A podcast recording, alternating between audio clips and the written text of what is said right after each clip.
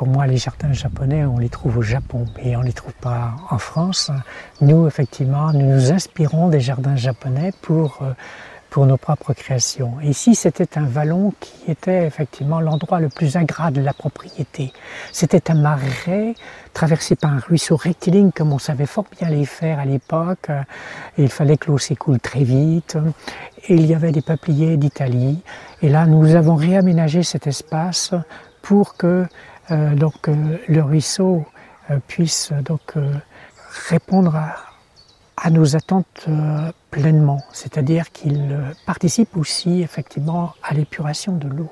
Quand on fait des analyses à l'entrée du ruisseau et à la sortie chez nous, on fait tomber les taux de nitrate de moitié. Alors, ce jardin s'appelle le jardin du soleil levant parce que le soleil du matin l'éclaire.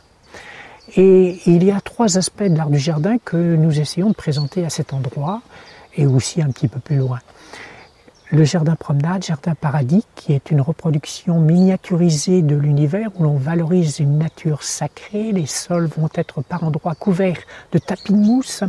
Les arbres sont taillés, taillés en nuages. Ce sont ce qu'on appelle des niwaki.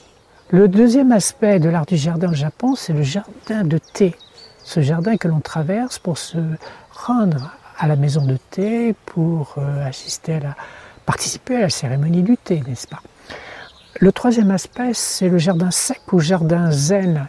Il est juste en face de nous là-bas. Le jardin japonais, à la japonaise, puisqu'on n'est pas dans un jardin japonais, puisqu'on est en Bretagne et pas au Japon. Donc c'est un jardin à la japonaise. Euh, c'est extrêmement technique, extrêmement codifié, extrêmement, extrêmement calé.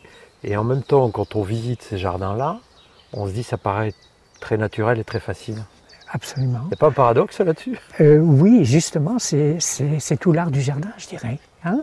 Disons que c'est, euh, il faut savoir épurer un lieu en permanence. On fait de la taille en transparence dans ce lieu et on ne s'en rend pas compte. Quand il y a des tapis de mousse, en permanence, on passe, nous, presque à la à épiler pour enlever chaque brindille d'herbe hein, qui s'est installée il y a énormément de travail. Et euh, ça doit passer inaperçu justement.